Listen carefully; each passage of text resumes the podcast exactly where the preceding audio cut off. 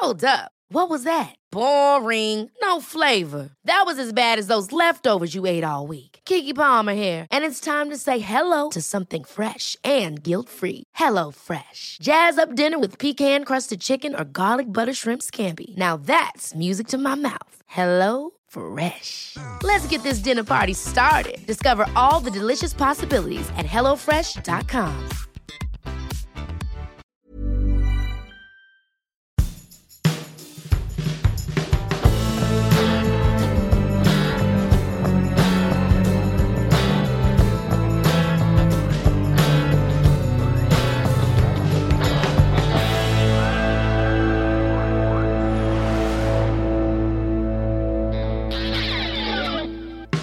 Lieber Olli Peral, Lieber Herr Markus Dresen. hatte ich schon erwähnt? Nein. Wir befinden uns in einem Paralleluniversum. In diesem Paralleluniversum gibt's die Beatles noch, mindestens von 1970 bis 1980. Die haben sich nie getrennt und das ist wirklich ein Glücksfall, weil sie haben uns natürlich wahnsinnig tolle Alben geschenkt. Das letzte What? What? What? Mit einem Fragezeichen allerdings. Richtig.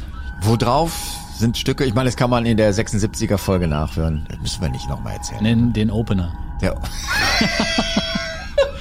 Nenn die erste Nummer. Nimm die erste Nummer. Die erste Nummer ist Silly Love Songs. Silly Love Songs. Damit ist schon alles gesagt. What? What?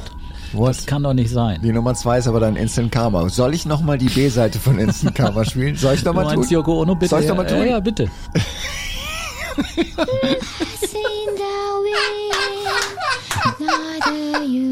Ach Mensch, Yoko.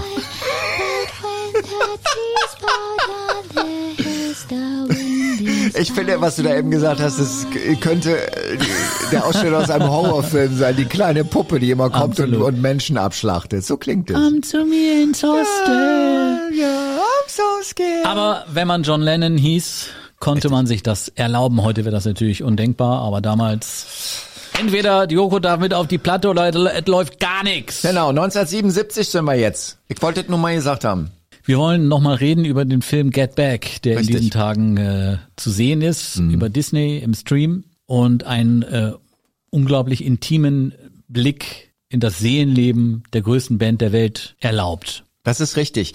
Ich, wir haben uns ja kräftig hin und her geschrieben. Ähm, Also mir ist ein bisschen die Luft weggeblieben im positiven Sinne, weil das waren oder sind einfach Bilder, die man so einfach nicht kennt von den Beatles. Man kennt natürlich die bekannten Bilder, die bekannten Fotos, die bekannten Filmausschnitte aus ihren Live-Konzerten, aber so wie sie sich dort präsentieren und man taucht quasi ein und ist mittendrin eigentlich in einer verschworenen Gemeinschaft. Und das ist ja auch der Unterschied äh, zu der Dokumentation damals von äh, Michael Lindsay Hawk, der ein Bild gezeichnet hat als äh, Produzent oder Regisseur von den Beatles, das halt sehr, sehr traurig war am Ende. Da hieß das Ganze Let It Be, nicht Get Back, sondern Let It Be. Und ähm, ich hatte es erwähnt, ich habe den Film gesehen, da war ich irgendwie, das war 80, glaube ich, in so einem Programmkino und ich bin wirklich heulend rausgegangen, weil es war so deprimierend, das war furchtbar. Es war klar, Ende der Beatles, Ende der größten Band aller Zeiten. Bei Peter Jackson, das ist ja der Regisseur, der das jetzt umgesetzt hat, sieht das Ganze schon anders aus. Total anders, weil er, weil er letztendlich einfach die Sachen laufen lässt und nicht nur so fixiert auf dieses Böse. Ich glaube, es musste auch damals, musste es einfach eine Erklärung geben. Es brauchte eine Erklärung, warum ist die größte Band der Welt, warum gibt's sie nicht mehr? Es sind halt zwei unterschiedliche Betrachtungsweisen und auch zwei völlig unterschiedliche Zeiten. Damals 1969 und wir leben im Jahr 2021. Man weiß natürlich viel, viel mehr über die Historie der Band und so weiter und ordnet das anders ein. Aber was Peter Jackson da geleistet hat, also ich frage mich, wie, wie, wie kriegt man sowas hin? 56 Stunden Filmmaterial, ich glaube, das hat man durch Zufall gefunden im Keller von Apple, oder? Ja, ja, genau. Das ist schon mal unglaublich. Und dann hat man ihm das gegeben. Also Yoko Ono, Paul McCartney und Ringo Starr haben gesagt, mach was draus. Ich glaube, es sollte erst ein kürzerer Film werden und dann kam aber irgendwo dann relativ schnell dann eben raus, in Anführungsstrichen, das ist 56 Stunden Filmmaterial Wahnsinn. Ist. Und das musst du dann erstmal zusammenkriegen auf, auf tatsächlich drei Folgen. Also da finde ich, hat Peter Jackson, der durch äh, Herr der Ringe eben bekannt geworden ist, hat da ein echtes Meisterwerk geschaffen. Und ich finde auch diese Dreierteilung finde ich total klasse. Der, der erste Teil ist Twickenham Studios, ähm, wo es nur Scheiße ist, muss man ganz ehrlich sagen. Es ist viel zu kalt und sie kommen auch nicht wirklich auf den grünen Zweig. George verlässt am Schluss dieser Episode die Band. Das nächste ist im Apple Studio. Da wird's dann besser, weil Billy ähm, Preston, Preston, genau, dazu der kommt, Keyboarder. der Key- Keyboarder. Der zu, also die Geschichte ist auch so irre, der zufällig in London ist. Ja, und George hat ihn, glaube ich, angerufen, ne? Ja, aber es ist noch gar nicht mal so, der ist einfach auch nur vorbeigekommen. Also ist, die Historie hat es, dass George Harrison den dazugeholt hat. Mhm. Genau. Wenn man sich jetzt diese Dokumentation anguckt. War es Zufall. Es war einfach Zufall. Der war für Filmaufnahmen, war der Mhm. in London und George kannte ihn und hat irgendwie ihn angerufen und äh, der kam im Studio vorbei und dann Mhm. hatten sie vorher schon darüber gesprochen, dass sie einen Keyboarder brauchen für die Live-Geschichte und auf einmal war er dabei. Und der hat da richtig äh, den Soul und den Blues und den Funk in die Runde gebracht Super, mit einer super. unglaublichen guten Laune auch. Ähm, aber nochmal zu den Bildern, die sind ja nachbearbeitet Ja. worden. Und Peter Jackson hat da wirklich die, die, die neueste Technologie angewandt, die neueste 4K-Technologie. Man hat das Gefühl, wenn man die Bilder sieht, das passiert gerade. Richtig. Ja. Das ist Gegenwart. Ja. Und das macht es irgendwo so schmerzhaft. Das, das haben wir ja auch hin und her geschrieben, weil du hast mich bei, ich habe die die erste Folge später, wesentlich später gesehen als du. Du hast geschrieben, wie ist es? Und ich habe geschrieben, es ist traurig, weil ich fand es wirklich auch recht traurig. Also ähm, das da so zu sehen und irgendwie, ähm, ich weiß, bei der ersten Folge war meine Freundin noch dabei. Der war es dann irgendwann zu viel, klar. Äh, sechs Stunden. Ähm, und da, gibt's ja in der ersten Folge, das ist das erste Mal, wo die äh, beiden zusammensitzen, ähm, Paul McCartney und John Lennon und schreiben Get Back. Und Ja. ich und ich brüll sie an und sag, guck, guck, guck, das ist die Giftküche, guck. Jetzt kann man endlich mal reinschauen, wie die das gemacht haben. Das Ja. finde ich echt total irre. Also es ist wie würdest, als als wenn du würd, ähm, Beethoven oder Mozart über die Mhm. Schulter schauen. Und dies, dieser Film zeigt ja auch ein anderes Bild von der Band. Ja. Übrigens auch ein bisschen anderes Bild von Yoko Ono. Wir haben ja, Ja. in der einen oder anderen Folge unseres Podcasts. Durchaus dem Klischee entsprochen, aber es macht auch Spaß. ähm, aber im Grunde genommen hat sie da gesessen, sie hat eigentlich niemanden gestört und man hatte auch nicht das Gefühl, dass sie irgendjemanden stört. Es gibt diese eine Szene, wo Paul McCartney das irgendwie auch ziemlich schlüssig erklärt, dass er sagt, ey, es ist John und die beiden haben halt einfach beschlossen, dass sie die ganze Zeit zusammen sein wollen. Keine Diskussion. Das finde ich ziemlich klasse. Also so dieses, wir sind immer noch diese Band von vier und John will halt jetzt immer diesen schwarzen Schatten neben sich sitzen haben. Dann ist es so und äh, keine Diskussion. Trotzdem zeigt, oder der Film zeigt halt irgendwie, das ist eine verschworene Gemeinschaft. Absolut. die einen ganz langen Weg hinter sich hat und die immer noch ganz fest miteinander verbunden sind. Also es ist schon klar, man merkt natürlich hier und da kriselt das schon und man, man weiß natürlich auch als Beatles-Fan, wie man das richtig einordnen muss. Es gibt schon die ein oder andere Szene. Aber so dieser, dieser, ja, dieses Gefühl, das sind einfach vier Jungs, die einfach Spaß haben, Musik zu machen. Ich, das transportiert sich schon. Und dafür kann man dem Peter Jackson auch echt, muss man richtig dankbar sein, dass er dieses Bild ge- geschaffen hat. Und man sagt ja jetzt, jetzt eigentlich nach ein paar Wochen, wo das Ding angelaufen ist, dass es eigentlich jetzt schon die größte Rock'n'Roll-Dokumentation aller Zeiten ist. Ja, weil sie wirklich auch, ähm, weil sie einfach Dinge neu definiert. Einordnet, Ja. genau. Das ist wirklich großartig. Warum erzählen wir das? Das Jahr 1977 ist im Beatles-Universum kritisch. Sehr, sehr kritisch. Unser Kriterium ist ja so, dass wir gesagt haben, ähm, wir nehmen für die neuen Alben der Beatles, nehmen wir Songs, die sie auf ihren Soloalben veröffentlicht haben. Schaut mal 1977 in den Katalog, sieht man genau ein Album und das fängt so an.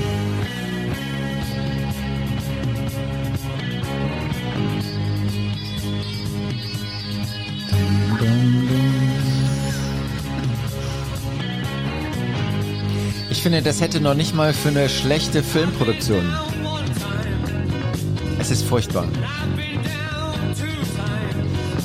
Das ist Drowning in the Sea of Love von Ringo Starr von seinem Album Ringo the The Fourth. Fourth.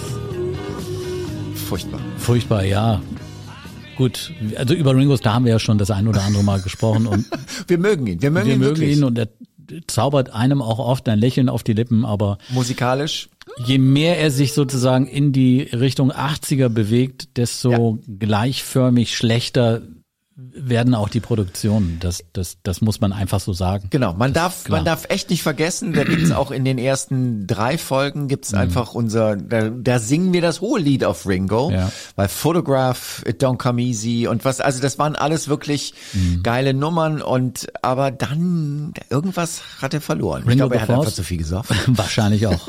Bei Ringo the Force ist es auch, dass das erste Mal äh, die Unterstützung fehlt. Also ja. ganz bewusst hat er sich ja. zusammen mit dem neuen Produzenten dagegen entschieden, dass wieder ähm, Songmaterial von Lennon, McCartney oder Harrison dazukommt und man hat sich damals zu einem Genrewechsel entschieden, nämlich hin mehr zu Disco-orientierter Musik. Und das ist so ziemlich nach hinten losgegangen. Also die Alben davor hatten auch schon relativ schlechte Verkaufszahlen, aber das Ringo the Force, ich glaube, keine Ahnung, wenn's 100.000 waren. War es extrem viel. War schon gut, ja. Und ähm, ich verlinke das. Also interessanterweise können wir das auch nicht irgendwie über eine Playlist einbauen, weil ähm, auch dieses Album, wie schon das letzte Album von 1976, ähm, Ringos Rotogravur findet man auf keinem Streamingdienst. Das hat einen Grund. Ja, weil es Ringo will es einfach ungeschehen machen. Genau. Man will es nicht anfassen. genau. Aber es gibt einen Link in den Show Notes hier zu dieser Folge. Ähm, auf YouTube kann man sich das Album anhören. Ich sag gleich, man muss das nicht. Mhm. Aber es ist mit mit Vorsicht zu handhaben. Extremer Vorsicht. Ja, ganz, ist ganz großer wirklich, Vorsicht. Es ist ganz furchtbar. So, wir haben 1977 von John Lennon nicht. Nicht. Wir haben ein, darüber haben wir schon ausführlich gesprochen. Es gibt die die Home Demo Tapes, ja. wo er schon das ein oder andere äh, Stück komponiert hat, zu Hause aufgenommen im Kassettenrekorder. Darauf werden wir auch noch eingehen äh, im Jahr 1978. Aber da ist jetzt keine große ähm, LP-Veröffentlichung, da ist keine größere Produktion, sondern da ist einfach gähnende Lehre, aber eine bewusste Entscheidung von John Lennon und von Yoko Ono. Wir ziehen uns eben aus dem Musikbusiness ein paar Jahre komplett zurück. Ja, es gibt, ähm, das hast du eben mir gezeigt. Dieses ja, es gibt eine Aufnahme von ihm, die heißt äh, Falling in Love Again. Er singt auf, auf Deutsch. Schweigend und dir, Schwein bist hier. Naja, Deutsch. Das war dein Lebensspiel. Lebenstraum. Lebenstraum. Und das bin Ich bin von Kopf bis Fuß auf Liebe eingestellt. Genau, das ist gar nicht Falling in Love, sondern Nein. das ist der ähm, Marlene Dietrich. Marlene Song. Dietrich, genau. Ja, ja, genau. Ich hätte genau. jetzt beinahe Sarah Leander gesagt. Nee, aber, aber ich glaube, die hat es auch mal gesungen, aber Marlene Dietrich jetzt. Du bist mein Bär.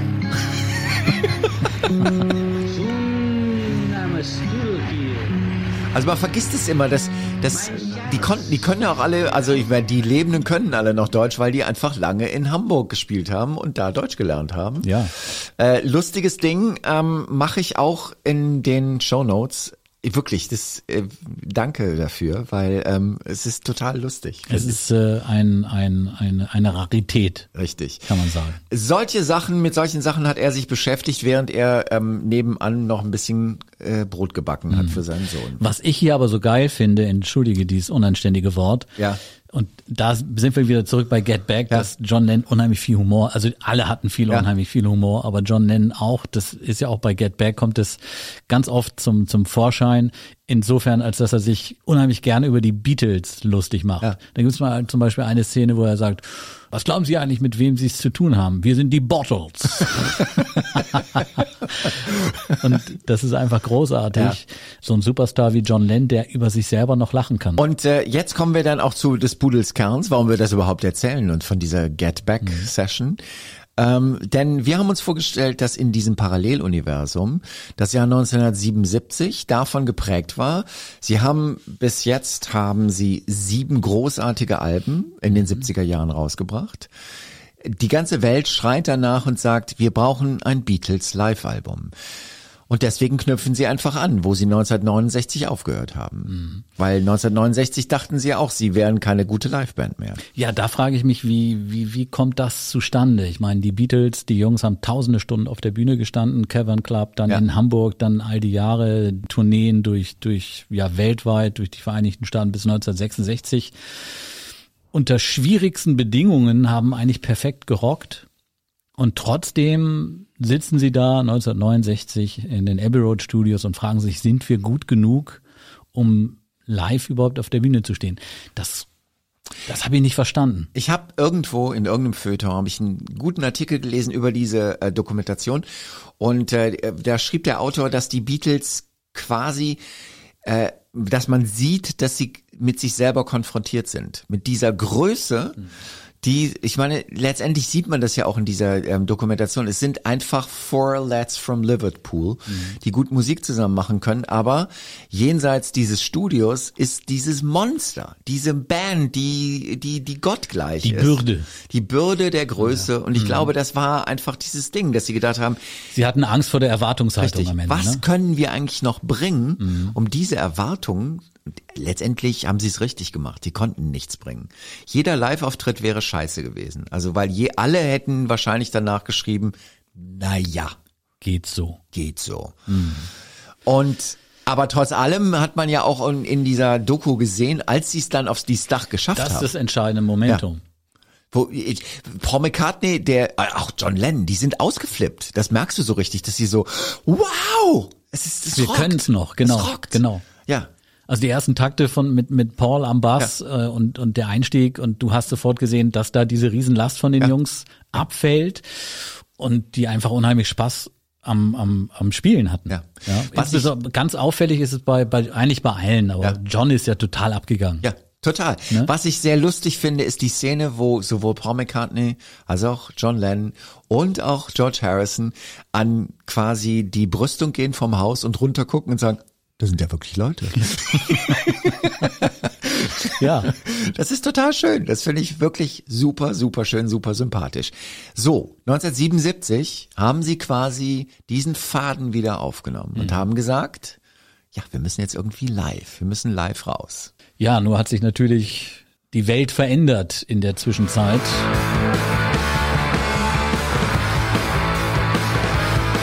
Die Sex Pistols! God save the Queen. The fascist regime made you a moron. Und wenn man das so hört, klingen die Beatles natürlich so ein bisschen wie eine äh, gut erhaltene Rarität aus irgendeinem Museum, um es jetzt mal überspitzt darzustellen. Genau. Mit, mit der Konzentration auf die Frage live ja oder nein. Richtig. Und deswegen haben sie einfach quasi wieder in diesem Projekt 1977, wo sie gesagt haben, okay, jetzt, jetzt werden wir wirklich live auftreten, sind sie überrollt worden von den aktuellen Entwicklungen. Johnny Rotten konnte man 1977 nicht toppen. Sid Vicious. Ja, mhm. das ging einfach nicht. Ich meine, wenn ich, wenn ich mir vorstelle, die, diese ganzen Dinosaurier-Bands, 1977 sind die alle zusammengebrochen. Ähm, ich weiß, Pink Floyd hat dann irgendwann hat die ähm, haben die Picks rausgebracht, wo Roger Waters irgendwie mit der Akustikgitarre versucht gegen den Punk anzusingen und man sich so fragt, naja, und die Gitarrensoli immer länger wurden. Ja, ja, ja, genau. Das ja. ist so, es ist und das ist schon glaube ich, auch für die bedrohlich gewesen. Insofern sehr wahrscheinlich, dass die Beatles 1977 einfach gesagt haben, Scheiße. Naja, ich meine, die Jungs waren da Mitte 30, eigentlich ja kein Alter, aber ja. aus dem Blickwinkel des Punkrock oder der Punkmusik, traue keinem über 30, waren die Jungs schon ur, uralt. Richtig. Ja. Und sie waren über 30, sie waren auch, sie standen ja auch für was. Sie standen eigentlich für das, was die, die Sex Pistols, ähm, ne? I am an Antichrist. I am an Antichrist. Und jetzt stelle man sich George Harrison live dazu ja. auf der Bühne vor. Mit einer Slide-Gitarre.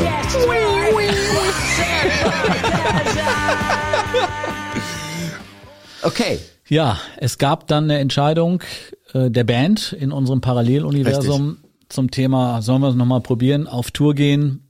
No. no. No Definitiv way. nicht. Ich glaube, es war die richtige Entscheidung. Es war die richtige Entscheidung. Aber ich habe es ja übrigens auch schon in einer Podcast-Folge hatten wir es schon mal kurz angerissen, ja. Äh, wo du durchaus offen warst ja. Äh, für diesen Gedanken, dass das funktioniert. Und ich habe gesagt, nee, das geht gar nicht. Äh, stattdessen kam die Rettung von niemand anderes als, wie immer. Ach, du kannst mich mal, ehrlich.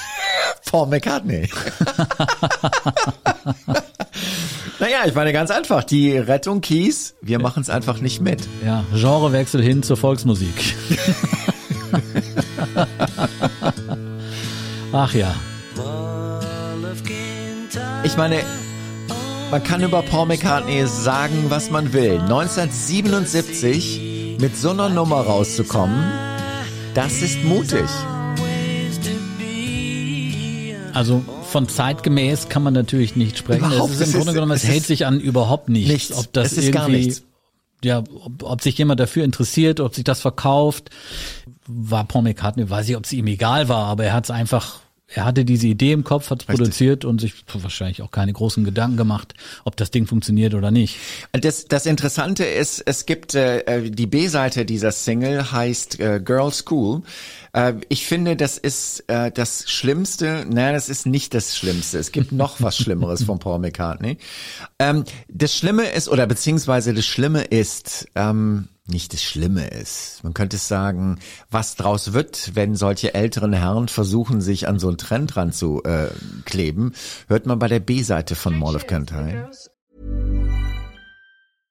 Hey, I'm Ryan Reynolds. At Mint Mobile, we like to do the opposite of what Big Wireless does. They charge you a lot, we charge you a little. So naturally, when they announced they'd be raising their prices due to inflation, we decided to deflate our prices due to not hating you.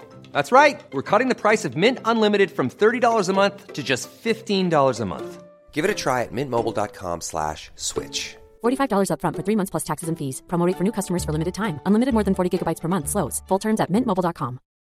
Millions of people have lost weight with personalized plans from Noom, like Evan, who can't stand salads and still lost 50 pounds. Salads, generally, for most people, are the easy button, right? For me, that wasn't an option. I never really was a salad guy. That's just not who I am. But Noom worked for me. Get your personalized plan today at Noom.com. Real Noom user compensated to provide their story. In four weeks, the typical Noom user can expect to lose one to two pounds per week. Individual results may vary. Hip hip. Hip hip. Hip hip. Es finde ich, ich find, Girl School heißt die Nummer. Ja.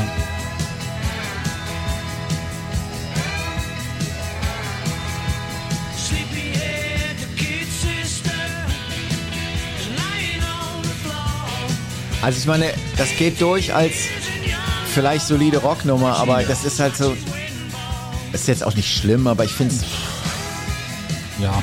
Es ist aber so, es ist die verzweifelte Versuch, also es, es, es erinnert mich so ein bisschen an so Glaubst du, dass er mit dem Titel irgendeine Absicht verbunden hat? Er hat das mal gesagt, dass Ja. es einfach sein Versuch war. Ähm, diese Nummer ist, ähm, das war wieder mal so eine Double A Single. Mhm. Ähm, die Nummer ist äh, die äh, Single in Amerika gewesen. Da ist Mall of Kintyre, bis heute kennt da keiner Mall of Kintyre. Nee, klar, Das ist, hat da nicht stattgefunden. zu Das Schottland, überhaupt, ne? Genau. Und ähm, das war die Single da, die hat überhaupt nicht funktioniert. Irgendwo in, was weiß ich, 180, sonst was Platz. Ähm, also es war alles irgendwie ganz grausam. Aber ähm, Mall of Kintyre selber eigentlich wirklich mutig. Echt mutig. Weil es klingt ja, schon gesagt, im Vergleich zu den Sex Pistols altbacken. Das ist absolut altbacken. Absolut altbacken. Aber die Zahlen, wenn man sich mal wirklich äh, die Verkaufszahlen anguckt, äh, dieser Single unglaublich, in den ersten Wochen ging da am Tag, das hat auch Paul McCartney selber überrascht, bis Ja. zu 140, 145.000 Singles am Tag über den Ladentisch. Am Tag. Das Interessante ist, dass Mall of Kintyre die bis dahin meistverkaufte Single in, den, in Großbritannien abgelöst hat. Mhm. Das war Hey Jude bis dahin. ja. Das muss man auch erstmal hinlegen. Ja. Also, Also of Kintyre hat eigentlich die, die aktuellen Bestsellerlisten für die Ewigkeit eigentlich geknackt. Richtig. so, was machen wir jetzt? Ich habe mich natürlich auch ein bisschen mit diesem Titel beschäftigt. Ich bin nicht so ein Riesenfreund von of Kintyre. Ich finde ihn eigentlich so ein bisschen, er hat sowas, man hat immer das Gefühl, da zieht einer an der Handbremse. Aber ich finde den Text eigentlich sehr stark. Ja. Also lyrisch, glaube ich, ist es mit die beste Nummer für Paul McCartney. Also gefällt mir sehr, sehr gut. Der Nebel wabert vom Meer herüber. Mich verlangt andauernd danach, dort zu sein. Oh, Mal of Kintyre. Mal of Kintyre ist eine, eine Gegend in Schottland, ne? Das ist eine Insel. Das ist die Insel, wo seine Farm drauf ist. Das Interessante ist, ähm, das hat Mull of Kintyre total gut getan. Also es gibt heute Touristenshops, es gibt einen Käse, der heißt Mull of Kintyre, Cool. der wird da produziert Ja. und also letztendlich hat er mal wieder Leuten einfach geholfen. Genau. Rausch durch die Heide wie Hirsche Bring mich zurück zu der guten alten Zeit des Nachts, sangen wir ein himmlischer Chor vom Leben und der Zeit am Mall of Kintyre. Das ist schön. Großartig. Ja. Ähm, er hat die, die Single damals aufgenommen, also ähm, es gab, Mall of Kintyre hatte eine Pipe-Band, also eine Dudelsack-Band. Also es muss eine richtig deftige Nummer gewesen sein, als die Jungs vorbeikamen, alle in ihrem Kilt und so und es gab eine Menge Würstchen und eine Menge Schnaps und was weiß ich was alles. Und am Schluss hat dann der Typ zu ihm gesagt, Hey, we produced our first number one hit. Oh ja. Ist es eine Beatles-Single? Doch, klar. Es erfüllt alle Kriterien, die ein guter Beatles-Song braucht. Das heißt, 1977 die Beatles verwirrt von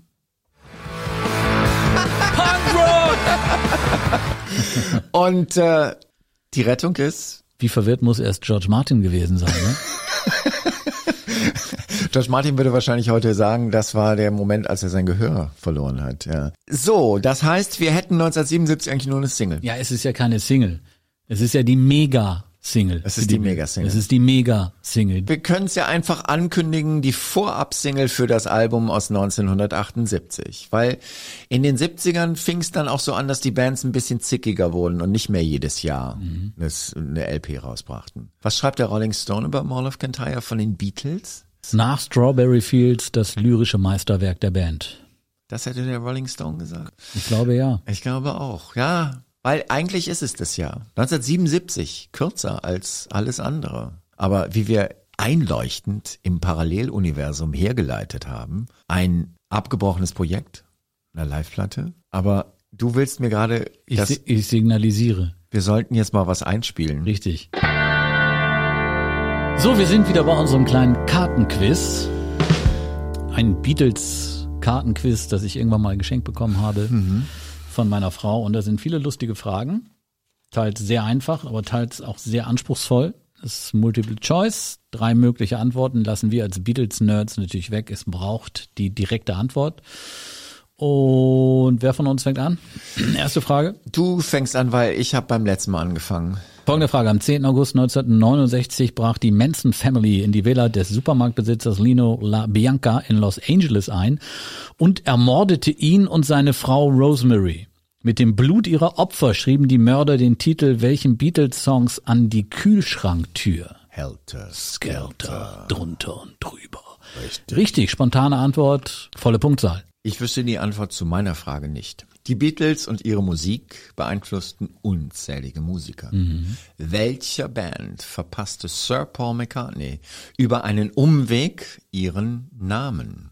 Ich gebe dir die, also weil normalerweise wir machen das hier nicht, weil wir ne, wir haben ja hier ein gewisses Niveau. Es gibt Vorgaben. Okay, die drei, ne? Genau, ich gebe sie dir. The Ramones, Blind Melon, Death Cab for Cutie. Die Ramones.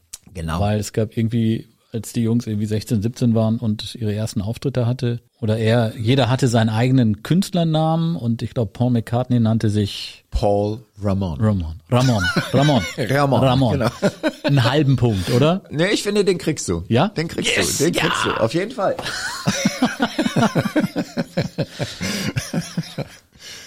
okay, also 1977. Wir haben ein Projekt, was nicht wirklich nach Hause gebracht worden ist. Sie wollten wieder live auftreten. Ist nichts draus geworden. Was hätte man dem Punk entgegensetzen können als eine Band, die als die größte Band der Zeit Ja. Sie waren quasi der Antichrist für die ganzen Punk-Jungs. Deswegen haben sie sich entschlossen, eine Single rauszubringen, die sowas von azyklisch ist. Das, da muss man schon richtig, richtig, richtig Bums. Ich frage haben. mich, ob die Beatles das im Vorfeld der Veröffentlichung der Single wussten, dass das Ding durch die Decke geht oder ob es einfach, Paul, wir brauchen eine Single. Paul Macher. Paul, mach mal. Mach mal, wir brauchen da was. Und Paul sagt, wer sollte ein, ein, ein Volkslied heute noch kreieren können, wenn nicht die Beatles? Ja. Und Paul hat sich wieder beschwert, wie bei Get Back auch. Immer muss ich, immer muss ich die Band vorantreiben, aber ich bin nicht euer Producer, das kann nicht gut gehen, das funktioniert nicht. Wir sind eine Gruppe von Individuen, von schwierigen, komplizierten Charakteren. Und danke. Das war das Jahr 1977 mit einem langsam sehr frustrierten Markus Dresen Ja, und einem zuversichtlichen Olli Peral. 1978 ist sozusagen um die Ecke. Ich streiche das mit zuversichtlich.